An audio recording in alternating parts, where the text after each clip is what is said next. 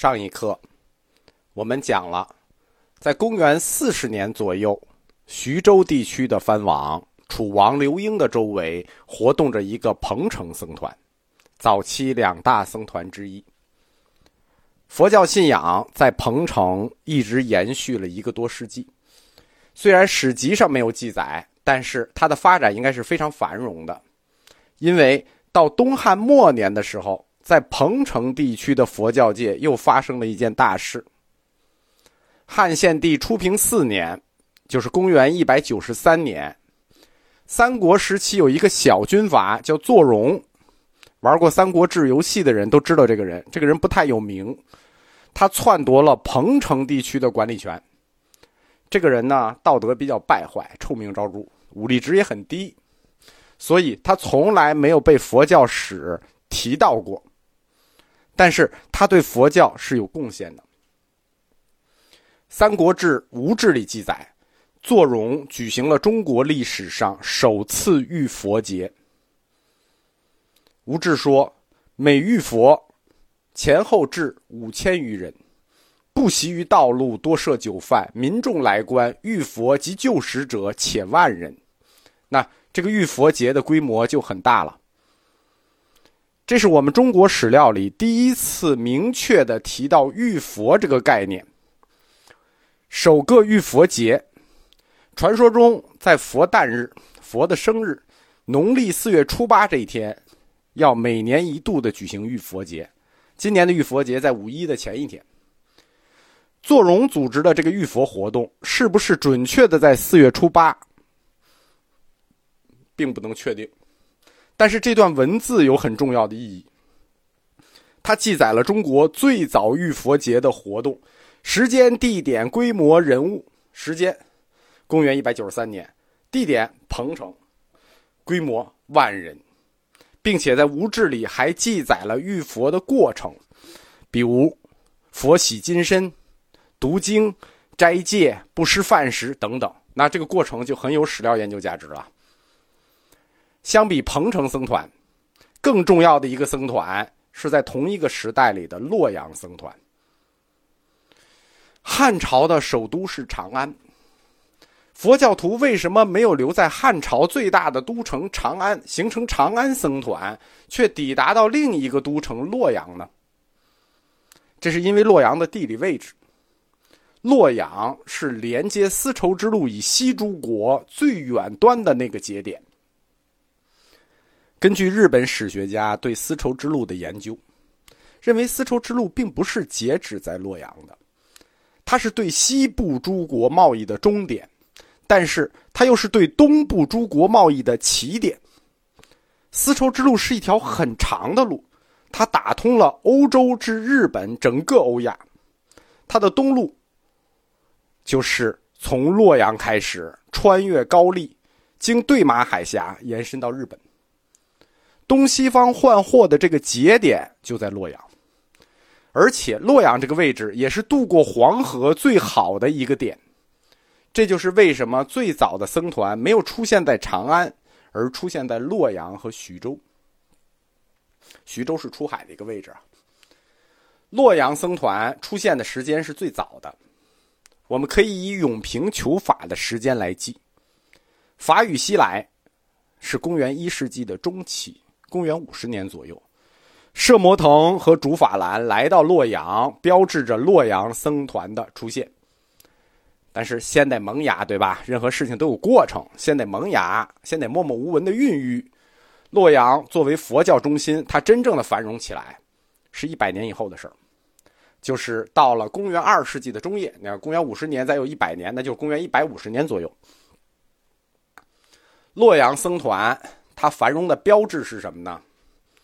是安息传教者安世高大师的到来。安息，我在《相望集》的印度史里讲过，它位于帕提亚高原，范围是今天的伊朗大部分，又叫帕提亚帝国或波斯第二帝国。安息帝国存在的时间还很长，它存在了大约五百年。从公元前二百四十七年到公元二百二十四年，中国史称之为安息。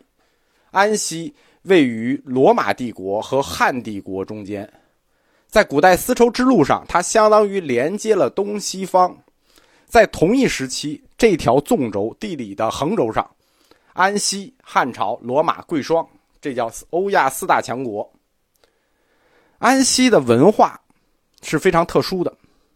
首先，它的本土是以波斯文化为主，安息嘛，伊朗嘛，波斯帝国。但是，它经历过一个强烈希腊化的过程。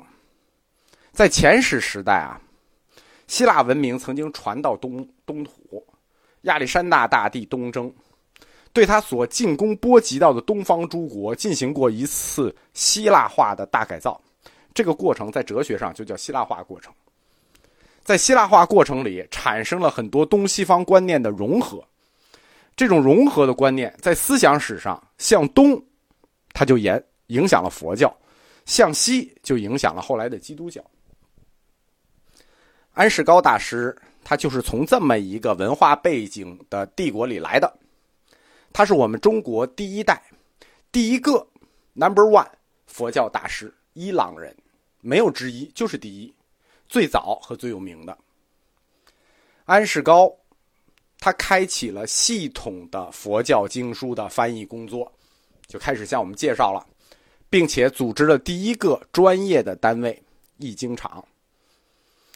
今天看，安公翻译的佛经用词都非常的质朴，就很古朴、很原始。但是，他的出现是一个标志性的事件。什么是易经呢？易经是用另一种语言展开文化活动的方式。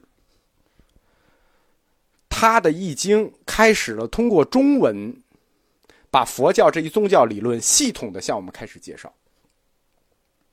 安世高的易经活动，我们可以看作是佛教思想对中国文化最有影响力的成就之一，最有。汉语言有两次词汇的大飞跃。第一次就是从安世高易经开始的，中文佛教词汇被创造出来，陆续的被引入了汉语。在我们古汉语中，至少有四分之一的词汇是从佛教里来的。安世高的易经就开启了丰富中文语言的这个历程。我们前面课里讲，我们找到了一条研究道路。从易经和易经家这条路入手，我们就可以研究佛教思想和中国文化他们交汇的历程和时间。上来第一个，我们遇到的就是安世高大师。路是找到了，但是很不好走。为什么呢？因为佛教史有别于普通的历史。研究佛教史、佛教的历史和人物，它的困难在于。我们中国官方的正史史籍是很多的，但是他们几乎从来不提及关于佛教的存在。我们对佛教所有的认识，基本上是从佛教自己教内的典籍里得到的，比如僧史、教史、经史、回忆录。而这些记录呢，我们要抛开教派之间，抛开夸大其词的部分。但是，即使我们找到他们记录的那些事实，往往也穿插着大量的传说、民间故事和杜撰。以前佛教研究啊，它没有佛教四框架理论，不能很清晰的把一个故事区分在历史里还是文学里，他们就把很多佛教的神话文学。这两个框架就是佛教神学的内容和佛教文学的内容，这两个框架放进了佛教历史，就把它当真事儿了。在早期佛教人物传记中尤其如此，并且教内的这种历史书往往是以无可争议的口气，即使是神话或者是文学杜撰传说，也认定为史实。这就让教外的历史学家很尴尬了。为什么呢？因为从纯粹历史学家的角度看，他这种记录和材料可信度是很打折扣的。因为这个原因，我们对佛教历史中的信史部分研究非常的困难，就是哪一部分他们的教史到底是信史，很困难。首要的工作就是甄别。我们需要从那些模糊可疑的材料里，尽可能的还原事实，找到那些早期易经家的身份、经历、背景、过往，来走我们提出的那条研究道路。通过易经和易经家，我们来了解佛教思想是如何融入中国文化的。